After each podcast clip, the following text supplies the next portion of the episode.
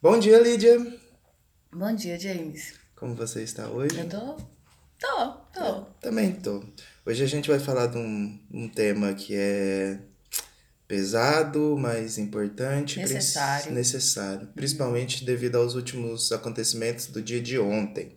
Hoje, né, dia 5 do 5 de 2020, é, me fez lembrar um pouco. Você lembra da novela Mulheres Apaixonadas? Lembro, eu não lembro tanto, mas tem umas cenas bem marcantes. Bem marcantes. Dentre essas cenas bem marcantes, lá a gente tinha uma personagem que se chamava Doris e ela maltratava os avós dela. Lembro, as cenas eram marcantes. Era- as cenas eram marcantes. Porque era, nossa, doía, gente. Era, era, nossa, era muito fácil sentir raiva dela. É, é muito. é, ela é uma ótima atriz e os idosos, que, cujo qual agora eu não tô me lembrando o nome dos personagens, eles também eram muito. O jeito que eles sofriam é, é, é nítido. Sim, Parece que você casal. sente, sente a dor deles, sabe? E é sobre esse descaso com os idosos que a gente quer falar um pouco hoje, sabe? Em 2003, até com um pouco de, de pressão por causa dessa novela, foi aprovado o Estatuto do Idoso. Cara, eu não tinha parado pra pensar o tanto que essa novela realmente ter levantado essa questão foi importante Foi muito para a importante. vida do- dos idosos na, no Brasil. É, ela apanhava na, na rua, né, a atriz, quando Isso, isso é verdade. tinha muito isso mesmo de É, não, na época o Brasil inteiro elegeu ela uma vilã. a- ela realmente ela chegou a ser agredida por conta disso. É quase igual o Só que Bolsonaro aí tem outra dia. coisa também. É, quase igual. Tem outra coisa também. Todo mundo se enfurecia com o tratamento que ela tinha com os avós, de ser cruel e tal e tudo. Ah, vocês têm mais é que morrer mesmo, vai só dar trabalho aí, vai. Tipo, ela, na, na novela, ela, ela falava como se ela tivesse certa de que pros idosos o melhor era morrer antes de ser idoso mesmo. É, despertava o sentimento de raiva em todo mundo. Mas quantos de nós realmente se, impor, se importa? É uma grande questão. É, a arte e a vida se retroalimentam. Então, assim, Nossa, não bem é melhor, bem melhor que o clichê, tá? É, não é a vida imita a arte, eles se retroalimentam. A arte coloca na, na TV, para os espaços públicos, aquilo que acontece de verdade, e também aquilo que se é apresentado na arte também pode servir de influência. A gente vai falar muito de influência lá no final desse cast. É, então, sim, aquilo que foi mostrado na novela acontecia. E sim, por causa de mostrar aquilo, atitudes foram tomadas. E falando um pouco sobre o Estatuto do Idoso, é importante lembrar que na época, do, quando foi aprovado esse estatuto, o Brasil tinha cerca de 18 milhões de idosos e em 2019, agora, ele já tem cerca de 30 milhões e contando. O Brasil vai se tornar um país velho. Sim, é, a gente acha que como a gente teve avós e bisavós que tiveram uma porrada de filho, isso é uma coisa que ainda acontece hoje em dia. E já não. A gente está tendo cada vez menos filhos. No nosso caso, por exemplo, a ideia de não ter nenhum filho. Então, assim, a gente vai ter uma população que vai estar envelhecendo cada vez mais. Então, para que que vem esse estatuto do idoso? Para garantir, tipo, é uma que é obrigação da sociedade reservar os direitos dessas pessoas. Que muitas vezes, quando o pai e a mãe da gente fala tem que respeitar os mais velhos, não fica claro. Não, que que Não é fica claro o respeitar? senso de responsabilidade, não fica claro o senso de respeito mesmo. E respeitar é o suficiente? Não. Às vezes a gente tem que garantir a vida. Por isso que o Estatuto do Idoso traz que é uma obrigação da comunidade, da família e do poder público cuidar desses idosos, sabe? E é aonde a gente falha miseravelmente nas três. A gente começa com a família, o que a gente mais tem, e até casos de conhecidos, são de pessoas que abandonam seus avós. São pessoas que têm condição, mas por causa de um status não quer, por exemplo, cuidar de um, um idoso, sabe? E a gente pode levar até para um lado até mais humano, sabe? O cara que tem dinheiro para pagar um cuidador pro idoso, mas mesmo assim não visita esse idoso, sabe? Garante a vida. Garante a né? vida. Beleza, garante a vida, mas Não a garante. convivência, ela é, é- ela é exigida em lei, né? Só pra você ter uma E ideia. não é Aí tem o centro de convivência e muitas famílias acham que simplesmente depositar seus idosos lá e que eles vão socializar entre si ali, Uhum. abandonados de. Assim, não é todo mundo que tá lá, é óbvio que não é abandon... que foi abandonado. Tem Uhum. muita gente sim que escolhe ir, mas não é a maioria, não é? Pela estatística parece que não é a maioria. Vou te falar uma questão. É, mineiros. A gente tem, até onde eu lembro, dois abrigos aqui. Os dois abrigos recebem verba do município, porém precisam sobreviver de doações, porque não é o suficiente. Então, é, de, de uma forma, aí voltando, né? Aí a família já não cuida desse idoso. A comunidade tende a desprezar esse idoso. A gente vê pelas piadas, a piada da senhorazinha andando na rua e você quer passar por cima dela, sabe? Sim. Ou então. É, embora tenha uma que eu até concorde, que com o tempo uma pessoa não adquire só sabedoria, pode adquirir muita burrice também. Então, assim, tem muito idoso Se burro. acumula de tudo. Sim, mas não é isso, a questão não é essa. É, a comunidade também não cuida desse idoso. Prende eles, é melhor guardar eles num local. E o poder público também não cuida desse idoso. Só para você ter uma ideia do que, que são os direitos principais desse estatuto. Gente, é só para falar que a gente está gravando em casa e eu acho que tem alguém mexendo com a internet aqui do lado. Então, se vocês ouvirem algumas vozes no fundo, ok, Estão né? transitando pelo corredor Estão aqui do prédio. transitando pelo corredor do prédio. Enfim, Estamos em casa. voltando ao que eu queria dizer. É, os direitos que são assegurados pelo Estatuto do Idoso são o direito à vida, à saúde, à alimentação, educação, cultura, esporte, lazer, trabalho, cidadania, liberdade, dignidade, respeito e convivência familiar e comunitária. Sabe os vídeos que rolaram na internet, rola ainda, que despertou sorrisos, assim, risos mesmo, virou meme de idosos furando a quarentena? Sim, sim. É engraçado, não é? É. Por que será que a gente acha? A primeira coisa é achar que é engraçado. É, aí, se a gente para pra olhar o ser humano idoso, primeiro que eu vejo uma tendência muito grande de muitas pessoas achar que respeitar e cuidar de um idoso é tratar dele como se ele fosse criança. A partir do momento que você trata um adulto como se ele fosse uma criança, você está desmerecendo toda a vida dele Uhum. né? É, e aí brinca, vozinho, nananã. Eu sei que esse tipo de, de, de conversa, de diálogo com adulto, pode ser importante para ele também, porque ele pode é, vir de, ele pode estar num, num contexto de vida onde ele é muito solitário e qualquer qualquer comunicação ali vai ser bom, mas em outro de outra forma a gente desmerece também tudo que ele viveu, tratando como criança, fugindo da quarentena. Cara, por quê? Eles não estavam fazendo graça porque tava fugindo da quarentena, não. Ali eles estavam movidos quando a, a avó pega a ameaça de bater na, na neta, eu imagino que seja neta e tal e tudo. Ali tem uma certeza de que, poxa, já vivi tanto e agora estão querendo me prender, sabe? Então tá carregado de muito sentimento. A gente tem uma essa ideia de tipo, ai, foi engraçado ver os idosos fugindo e tal. O que leva uma pessoa a querer fugir? Será que, tipo assim, o ambiente em que ele está é bom o suficiente para ele? O que leva a gente a querer fugir é estar preso. Estar preso. No momento que você se sente preso, você quer fugir. A gente muda, tá, tá fazendo alguma coisa e para de fazer pra fazer outra. Quando a gente tá trabalhando e, ah, meu Deus, vou parar e vou no quarto. Porque a gente tá se sentindo preso ali e precisa fugir. Uhum. Temos essa condição o tempo todo, mas agora em uma outra escala, quando a prisão é física também. Exato, é cada vez pior. Eu penso na minha avó, que tá é, aposentada há 70 e poucos anos. é, e ela, o rolê dela era vender balinha na porta da escola. Sabe, a velhinha que vende balinha na porta da escola? Sim. E eu sei, por ser da família, eu sei que, lógico, aquele dinheiro é útil pra ela pra caramba.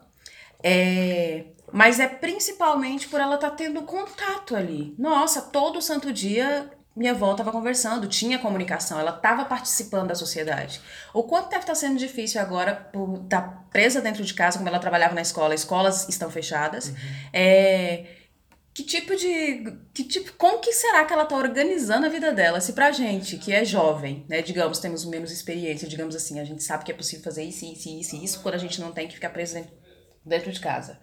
É, é difícil de mudar. E para uma pessoa que viveu uma vida inteira de um jeito, como é que ela vai organizar a rotina dela agora? É muita coisa. Exato. Imagina que assim, é, a gente desmerece demais a condição do idoso. Eu acho que eu já fiz um. Já fiz, ou acho que eu só ouvi falar de um teste que eles colocam uns pesos nas suas pernas, nos braços, colocam um óculos bem embaçado, saca? E coloca você para fazer situações simples, que é para você sentir como fica o seu corpo é, quando né? você envelhece, sabe? Então, para para imaginar a mente desse idoso, que sempre teve uma vida ativa, trabalhava, cuidava da casa e e tal. Chega um primeiro ponto em que ele vai ficar sem o emprego dele. Aí ele já precisa ser sustentado, entre aspas, pelo Estado. Aí o Estado sustenta ele. Ponto. Aí, com isso, o corpo dele não é o mesmo mais, sabe? Ele não aguenta as coisas que ele aguentava. O corpo dele é mais pesado, o corpo dele é mais lento. E além de tudo isso, as ideias não são iguais, sabe? Porque o, se o mundo sempre muda de geração para geração, imagina hoje em dia que as coisas mudam de semana após semana. Então, o que era verdade para ele uma vida inteira, agora nesse final da vida, não é mais. Mudou. Como que fica a cabeça desse idoso? Como é que dá tempo de assimilar tudo isso? Exato. O que, que você planejou para sua para sua velhice? O que, que você pensa na sua vida que você quer fazer quando você for velho? Eu não planejei nada.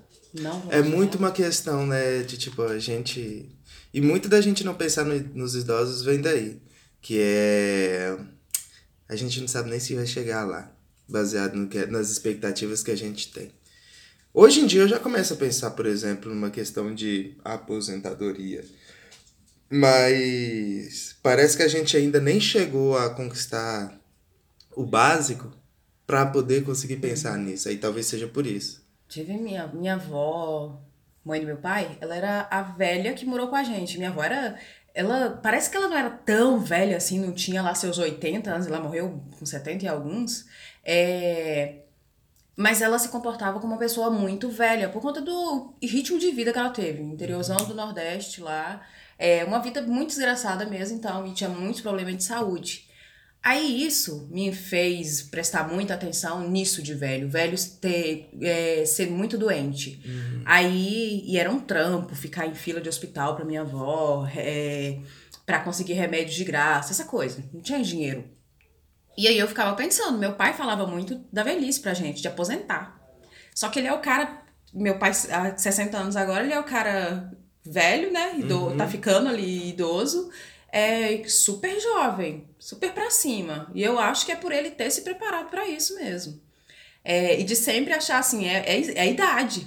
Eu realmente sou velho, mas é uma questão de o tempo que eu vivo, mas cabeça tá ativa. E aí me fez pensar sobre isso, que eu queria chegar à aposentadoria, porque para mim, quando era criança, era aposentar que determinava que você estava velho. Uhum. Depois de grande a gente percebe que não. E volta a entender que sim, porque as nossas leis, né? É, não, e, e quer dizer que agora, tipo, também você vai ficar velho muito tempo antes sim, de poder aposentar. Uhum. e aí eu pensava, planejava assim a minha velhice pra eu ter tranquilidade, porque para mim é isso, você chega na, na, na velhice, você tem que ter tranquilidade é a hora de você ter um tempo para ter um papagaio. Uhum. Papagaio faz companhia, conversa aquele bicho.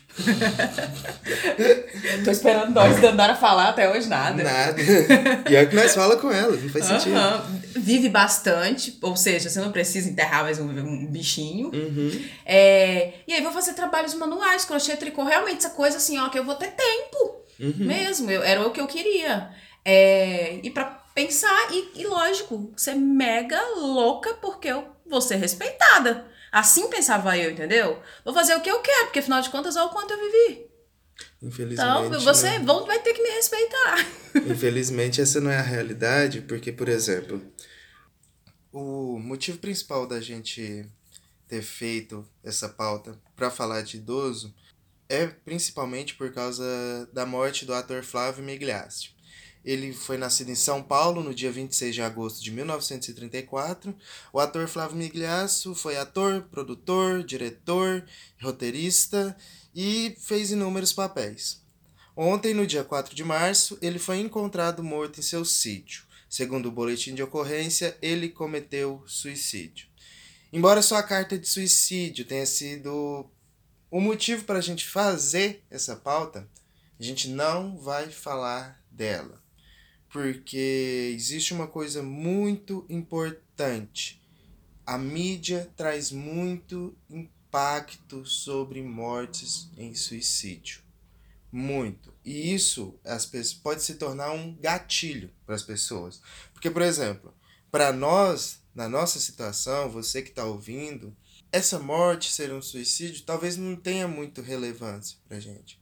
Mas uma outra pessoa que é idosa, que às vezes está se sentindo mal, é o gatilho que precisa. E quando você pensa que um ator do porte dele que fez inúmeros papéis. Ele era da Globo, então ele tinha algum dinheiro. Assim, nem para ele deu certo. Tava no sítio. Tava no sítio dele, então assim, nem para ele deu certo, sabe? Então, isso diz muito mais sobre como a gente está tratando os nossos idosos, do que sobre a pessoa em si, sabe? A, a OMS, ela traz umas recomendações sobre como falar de suicídio na mídia. Por quê? Porque existiu, desde muitos tempos atrás, um livro chamado Sofrimentos do Jovem Werther. É um livro alemão. E nele contava a história de um romance de um cara que no final ele comete suicídio porque ele não conseguiu o amor da vida dele esse livro fez com que rolasse meio que uma epidemia de suicídios de jovens garotos na Alemanha. Posteriormente, tipo assim, notícias de suicídios na TV fazem com que pessoas cometam suicídios no mesmo jeito, porque elas se sentem influenciadas. Existem N motivos para isso. Pode ser que a pessoa quer aquele momento de fama, porque muitas vezes quando a pessoa comete um suicídio, ela quer algum tipo de atenção. Então, uma atenção que vai ser na televisão, coisa do tipo, é uma baita de uma atenção. Então, assim, por que a gente está falando disso? Porque tem regras para se noticiar um suicídio, que é, principalmente, não publicar fotografia ou cartas porque se você tem WhatsApp, você já recebeu provavelmente alguma foto ou vídeo de alguém que se matou, sabe? Isso porque voltamos ao que eu falei, se não faz diferença para você, para alguém que pode estar passando por um problema, faz. É ideia para pessoa. É ideia, encorajamento, vai depender muito, não é que ah, é assim que se hum. mata. São gatilhos mesmo, né? Hum, vai despertando diversos gatilhos foi muito triste é, ver ontem e tudo mais, assim. E, e se alguém tá numa situação extrema, realmente pode, sei lá, ser gatilho de diversas formas. Exato. Outra coisa muito importante é não informar detalhes, como aconteceu, esse tipo de coisa, hum. sabe? Além disso, não fornecer explicações simples. Ah, ele morreu por causa disso, ele morreu por causa Sim. daquilo. Nunca existe só um fator. Não dá nem para falar que o que ele escreveu na carta dele foi o único motivo que fez com que ele cometesse suicídio. E outra coisa muito importante, não usar estereótipos religiosos ou culturais falta de Deus, sabe? Não é falta de Deus, não é falta de oração. Padre tem depressão, padre comete suicídio, pastor comete suicídio, sabe? Uhum. É uma coisa muito forte mesmo, sabe? E as pessoas têm que procurar ajuda. E principalmente os idosos têm que procurar ajuda, sabe? Não é porque eles já se sentem no fim da vida que aquele precisa ser o fim da vida deles sabe? E depende da gente como comunidade. E como comunidade para ajudar eles e como comunidade para pressionar o poder público a cuidar dos nossos idosos. Com esse clima triste e para ficar um pouquinho mais triste, ontem também aconteceu a morte de Aldir Blanc, que foi um compositor e cronista brasileiro que morreu de Covid-19. É, nem ele nem o Flávio Migliassi receberam qualquer tipo de condolência, da ministra da Cultura, da secretária de Cultura Regina Duarte, porque ela alegou que ela estava com medo do Bolsonaro não gostar. Aldir Blanc foi compositor de músicas incríveis interpretadas por Elis Regina. Ele era um ícone na luta contra a ditadura. E se o governo brasileiro não vai prestar nenhuma homenagem, hoje a gente queria prestar uma pequena homenagem com a música da Elis Regina, O Bêbado e o Equilibrista, composta a letra composta por Aldir Blanc. É isso. Eu sou James Winter. Eu sou Lídia Rodrigues. E este foi mais um Reflexões de Inverno.